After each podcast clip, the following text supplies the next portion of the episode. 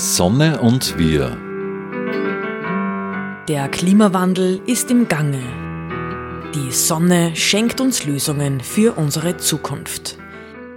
Wir halten mit Expertinnen und Experten Ausschau nach neuen Wegen. Die Sendereihe zum Klimaschutz.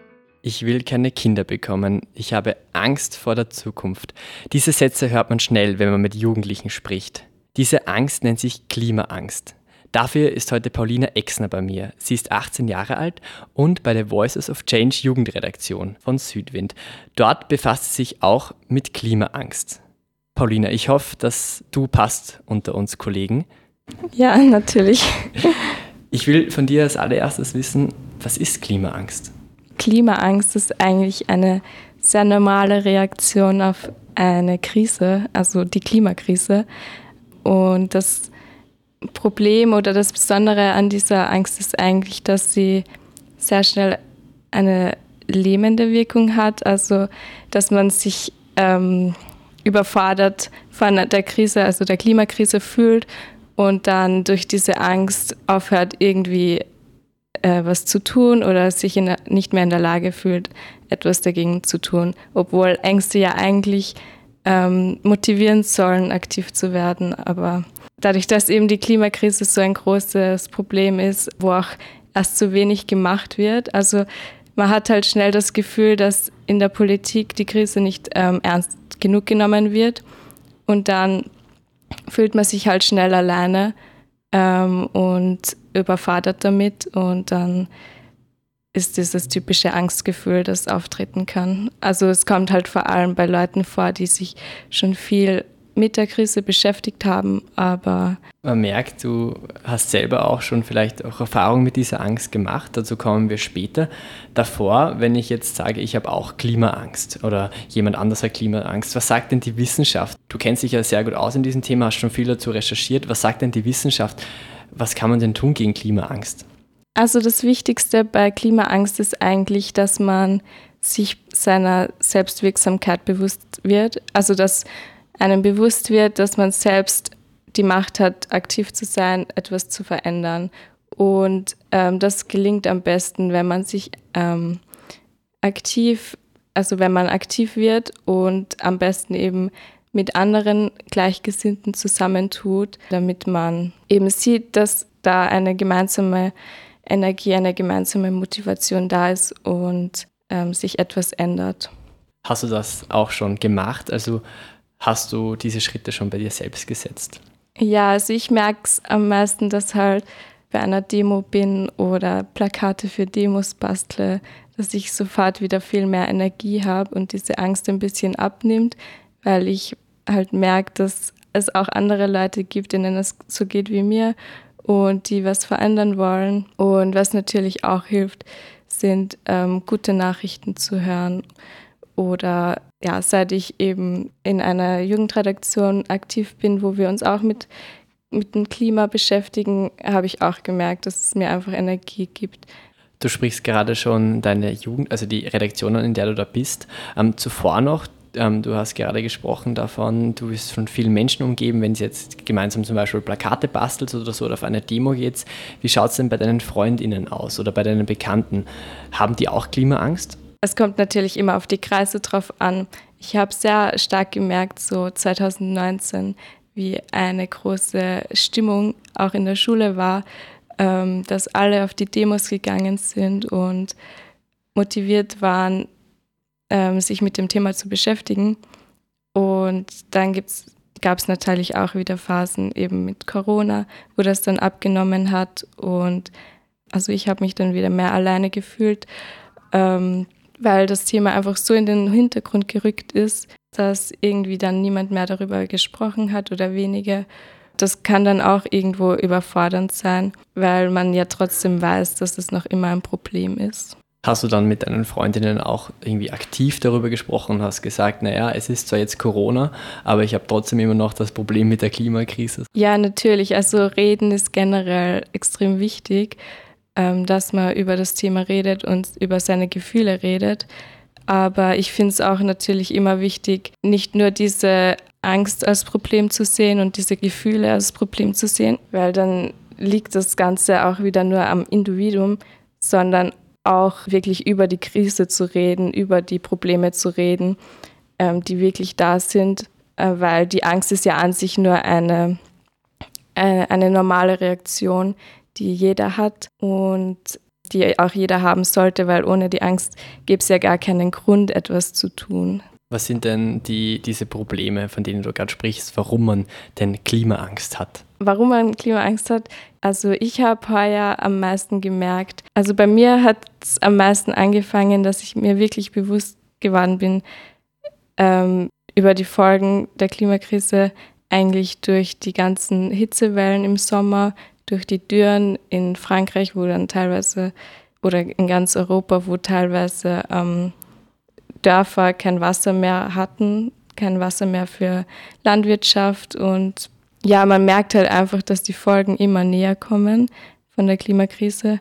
Das löst dann Angst aus, bei mir zumindest. Wir sind ja beide fast gleich alt. Du sprichst ja schon von den Hitzewellen. Viele Menschen in unserem Alter vor allem fragen sich dann, ob sie jetzt wirklich Kinder bekommen sollen. Du hast dich jetzt viel mit dem Thema Klimaschutz und Klimakrise auseinandergesetzt und auch mit Klimaangst. Was würdest du denn Gleichaltrigen raten? Kinder ja oder nein? Also ich finde das eigentlich eine sehr lustige Frage persönlich, weil das schon so absurd ist, wie sehr wir uns nur mehr auf das Individuum fokussieren. Also hier geht es ja nicht um persönliche Entscheidungen. Also sicher hat jedes Individuum eine eigene persönliche Macht, etwas zu verändern, aber eigentlich sollte es doch viel mehr darum gehen, dass die Struktur geändert werden muss und dass wir gemeinsam ähm, darauf bauen, dass die, also dafür arbeiten, dass in der Politik und bei Unternehmen was getan wird. Keine Kinder mehr zu kriegen, ist für mich jetzt auch keine Lösung, weil wo sollten die Menschen herkommen, die dann wieder neue Lösungen finden und neue Ideen finden? Sprechen wir jetzt über deinen Arbeitgeber unter Anführungszeichen. Du machst die Arbeit ja ähm, ehrenamtlich, aber Südwind. Du bist ja in der Jugendredaktion und mit deinem Arbeitgeber unter Anführungszeichen warst du im Juni in Genf auf dem 50. UN-Menschenrechtsrat. Was waren denn deine Erfahrungen dort? Also ich fand am ähm, Menschenrechtsrat besonders inspirierend zu sehen, wie einfach so viele ähm, erstens Staaten natürlich zusammenkommen und VertreterInnen der Staaten, aber auch ähm, die zivile Bevölkerung dort zu sehen und NGOs. Also es waren mit Südwind ähm, ein Speaker aus Guatemala da, der von seiner Erfahrung gesprochen hat als als Aktivist gegen Klimamigration. Es war besonders spannend, eben hier die so viele Leute zu sehen, die für die gleichen Ziele arbeiten. Was hat denn dieser Speaker so erzählt? Was hat dich dann, was hast du da mitgenommen von ihm? Mich hat besonders also inspiriert oder interessiert, dass wie stark und komplex das Thema eigentlich ist. Also man hört ja immer Klimamigration, ja, dass ähm, viele Leute jetzt zu uns kommen aufgrund der Klimakrise und so. Aber wenn man dann mal halt genauer reinschaut, merkt man, wie komplex die Situationen wirklich sind und wie, äh, an wie vielen ähm, Lebens, also Lebens, in wie vielen Lebensbereichen die Klimakrise wirklich Auswirkungen hat. Also sei es von, dass äh, man, dass Bauern und Bäuerinnen nicht mehr also ihre Felder verlieren aufgrund von Dürren und dann in Städte ziehen müssen. Und in den Städten kommt es aber zu Überbevölkerung und ähm, zunehmender Verschmutzung. Und ja, es ist oft ein Kreislauf von eben sozialen, aber auch dann eben den ökologischen Problemen. Dort hast du ja sicher ganz viel noch erlebt, außer Menschen zugehört, die auch wirklich viel zu erzählen haben. Vielleicht war es auch einer dieser Momente, aber was hat dir am allerbesten gefallen beim UN-Menschenrechtsrat? Was mir eigentlich am besten gefallen hat, war, dass wir die Möglichkeit hatten, von so einer Konferenz zu berichten, weil ich habe das Gefühl, dass von der UN oder von größeren Organisationen, dass einen die oft so weit weg vorkommen. Und ich fand es dann sehr cool, dass wir die Möglichkeit hatten, ähm, darüber zu informieren, was da be besprochen wird und was da vorgeht, ähm, damit es auch ein bisschen zu den Menschen kommt. Was habt ihr dann als Jugendredaktion dort gemeinsam berichtet? Also wir haben, unser Hauptziel war es mal generell über den Ablauf von so einer Sitzung zu berichten. Also wir haben hauptsächlich Instagram-Content gemacht, aber jetzt auch im Nachhinein noch Podcasts, wo wir über die Erfahrung geredet haben. Reden wir mal über unseren Job unter Anführungszeichen. Du maturierst ja heuer im Kommunikationsborg in Linz. Bist du so auf deinen Berufswunsch Journalismus gekommen? Man könnte eigentlich eher noch sagen, dass ich wegen dem Berufswunsch den Zweig gewählt habe. Also Journalismus war eigentlich schon immer mein großes Ziel. Das, der Kommunikationszweig hat mir dann schon sehr viel geholfen, weil ich da Einblicke erstens bekommen habe in die Medienwelt, aber auch ähm, zum Beispiel an unserer Schulzeitung mitschreiben konnte. Und Du warst ja dann bei der Bezirksrundschau auch ähm, als Praktikantin, also auch weil du ja eben Journalismus machen willst, im Sommer.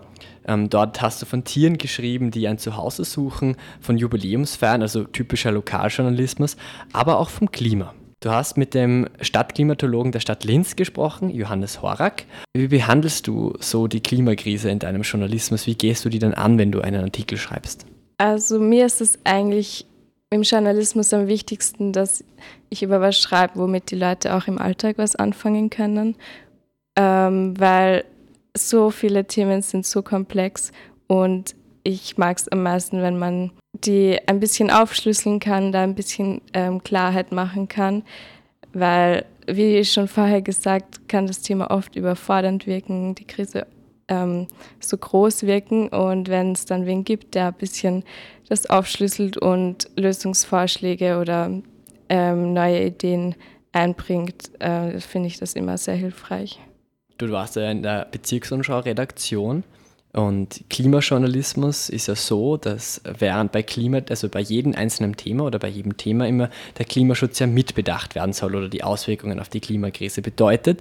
Wenn man jetzt darüber schreibt, naja, das Bier wird teurer, zu, zum Beispiel, dann kann man sagen, ja, das Bier wird teurer, weil, weil die Klimakrise, weil dadurch ähm, der Anbau für die Rohstoffe für das Bier einfach ähm, schwieriger zum Anbauen sind. Das kann man und soll man im Klimajournalismus immer mitschreiben. Was sind dort bei deinen KollegInnen? Hast du das Gefühl, ähm, sie denken das Thema Klimaschutz immer bei, mit bei ihren Artikeln? Ich glaube, das Thema Klimakrise ist seit 2000, also jetzt nicht seit, direkt seit 2019, aber für mich persönlich seit 2019 nicht mehr wegzudenken. Und ich habe das Gefühl, dass schon seitdem in einer breiten Masse der Gesellschaft auch das Bewusstsein da ist. Ähm, deswegen glaube ich auch, dass in vielen Themen einfach automatisch das Thema Klimakrise mitschwingt. Wir sehen es eh, also viele komplexe Krisen haben ja auch zum Teil mit der Klimakrise zu tun, sagen wir Energiekrise, Corona-Krise etc. Das sind ja gerade Themen, die unser Land in Atem halten du bist ja noch in der Schule, in der achten Klasse jetzt, musst auch darum eine VWA schreiben, eine vorwissenschaftliche Arbeit. Das machst du auch zu einem Klimathema, zum Thema Greenwashing. Ich habe auch vor kurzem eine Sendung über Greenwashing gemacht. Ich will es aber trotzdem von dir wissen, was ist Greenwashing? Also unter Greenwashing versteht man eigentlich das, dass ein Image von Unternehmen ähm, gemacht wird zu ihren Produkten oder zu ihrem ähm, Geschäft, dass sie als grüner darstellen, als es tatsächlich ist oder als sie es eigentlich beweisen können. Du hast dich jetzt schon viel mit dem Thema beschäftigt. Greenwashing basiert ja bei fast allen Produkten, aber auch im Supermarkt. Wie gehst du mittlerweile einkaufen in den Supermarkt? Auf was achtest du da speziell, um nicht auf Greenwashing reinzufallen? Ähm, das ist eigentlich eine sehr gute Frage, aber ich, ich, mir fällt es im Supermarkt noch fast leichter, weil es da eben diese Biozertifikate gibt, die rechtlich geschützt sind. Oder eben, wo es mir zum Beispiel nicht so leicht fällt, sind dann in der Mode, also wenn ich Gewand einkaufen gehe, weil da eben diese Zertifikate noch nicht so ausgebaut sind oder international übereingestimmt sind. Es gibt ja oft Produkte, wo drauf steht klimaneutral. Ähm, und diese klimaneutralen Produkte, die kann man sich sozusagen erkaufen, indem man Bäume pflanzt oder schaut, dass irgendwo anders CO2 eingespart wird oder so. Ähm, das ist alles äh, nicht wirklich einheitlich. Was, was sagst du denn zu klimaneutralen Produkten? Ja, da müsste man vielleicht eher an Expertin, Experte fragen, aber meiner Meinung nach ist es immer schwierig, diese, die Verantwortung, wenn sich westliche Unternehmen die Verantwortung irgendwie abgeben, indem sie Geld ausgeben. Also ich frage mich immer, da muss es ja dann irgendwie ein, Äußer, ein Äußeres geben, ähm, wo man das verlagern kann. Und das sind dann meistens eben äh, Länder des globalen Südens. Ähm, ohne die wäre es dann nicht möglich. Und das eigentlich, eigentlich müssten die westlichen Länder auch mal anfangen, wirklich in unserer Struktur eben was zu verändern. Du willst ja eben Journalismus machen, warst deswegen auch auf einer Südwind-Pressekonferenz schon mal dabei. Wie ist es denn, eine Pressekonferenz zu gestalten? Es war eigentlich sehr interessant, das mal von der anderen Seite zu sehen. Ähm, und ja, man überlegt sich natürlich dann die Message, die man rüberbringen will, ähm, die dann auch die Journalisten, die dort sind, ähm, vielleicht übernehmen können. Aber im Endeffekt geht es ja darum, auch im Journalismus, dass man eine Message rüberbringt. Bei dir bei Südwind, ähm, bei der Voices of Change Redaktion, da seid ihr fünf Personen und von diesen fünf Personen seid ihr fünf Frauen. Ist darum Klimajournalismus bzw. Journalismus, der sich mit Veränderung beschäftigt, im Generellen etwas Weibliches? Also natürlich kann, kann es auch ein Zufall sein, dass wir jetzt gerade einfach nur Frauen sind. Aber ich finde es auch interessant, dass ähm, zum Beispiel bei Klimademos man oft sehr viele Frauen sieht, die vorne stehen und dabei sind. Ähm, Woran das liegt, darüber kann man dann nachdenken. Aber ich glaube, es ist, es ist eine Tendenz da, dass es eher weiblich manchmal ist. Neben deinem Engagement für Journalismus und auch neben der Schule, also deinem Kommunikationsborg in Linz, hast du auch ein sehr großes Hobby und das ist das Tanzen. Du tanzt auf sogar internationalen Bewerben. Welche Tanzart machst du überhaupt und wie ist das? Genau, also ich mache Rock'n'Roll-Akrobatik. Das ist sozusagen so eine Mischung aus dem alten Rock'n'Roll, das man kennt, mit viel Beinbewegungen und ähm, Akrobatik, also wo man mit einem Partner ähm, zum Beispiel in den höheren Klassen dann Saltos macht, aber auch natürlich Anfangsakros, wo man sich noch an die Hände hält und so. Ähm, dadurch, dass es in Österreich ein eher kleiner Sport ist, ähm, es gibt in Oberösterreich zum Beispiel nur einen Verein, ähm, kommt man dann schnell mal auf internationale Turniere, was immer eine sehr coole Erfahrung ist. Wo warst du denn dann schon durch das Tanzen überall? Ich war mal in Krakau, in Prag, in Ljubljana, aber jetzt ähm, letztens auch in Lyon in Frankreich. Also an sich ist es ein Sport, der gerne in osteuropäischen Ländern getanzt wird. Ähm, aber ja, es, auch, es nimmt auch in den westlichen immer mehr zu. Kommen wir wieder zurück zum Klima. Das beschäftigt dich ja, wie wir jetzt in den letzten 20 Minuten schon gehört haben. Was ist denn dein Traum für die nächsten 20 Jahre? mein Traum ist es eigentlich, dass wir irgendwie nicht die Hoffnung verlieren und ähm, noch das Beste aus der Situation machen.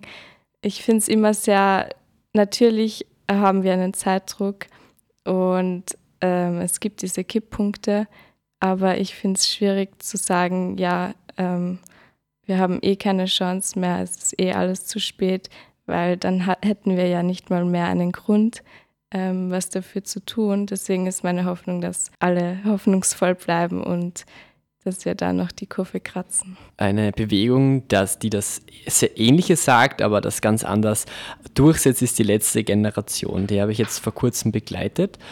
Was sagst du denn zur letzten Generation und ihren Protesten, also das sich auf die Straße kleben? Ich finde ähm, es eigentlich eine interessante Protestform. Also ich persönlich war noch nie dabei, aber ich finde es auch immer wichtig, dass man nicht nur über diese Protestformen redet, sondern auch wirklich über das Thema, weil es, wenn es das Ziel erreicht, dass dadurch Aufmerksamkeit fürs Thema ähm, geschaffen wird, dann haben die Proteste meiner Meinung nach ihr Ziel erreicht. Die Menschen dort sagen auch, sie haben Klimaangst. Ähm, habe ich mit ihnen gesprochen dort, also die, die Aktivistinnen der letzten Generation. Was, wenn sie dich jetzt hören könnten, was würdest du ihnen raten? Spannen wir den Bogen nochmal zurück zur Klimaangst. Ich würde ihnen raten, dass sie, es ist gut, sich in der Gruppe zu engagieren und aktiv zu sein. Aber es ist auch wichtig, sich bewusst zu werden, dass noch Hoffnung besteht und dass noch nicht alles verloren ist. Und ich glaube, das ist ja auch das, was ähm, sie eh schon wissen, weil sonst würden sie jetzt nicht noch aktiv sein. Danke, Paulina Exner, für deine Zeit. Ähm, das war schon wieder mit der Sonne und wir. Heute war die Jugendredakteurin Paulina Exner bei mir und wir haben über Klimaangst gesprochen. Vielen Dank und ich wünsche Ihnen, liebe Zuhörerinnen und Zuhörer, noch einen schönen Tag. Die Sonne und wir. Die wöchentliche Sendung zum Klimaschutz wurde in Kooperation mit der Sonnenwelt entwickelt.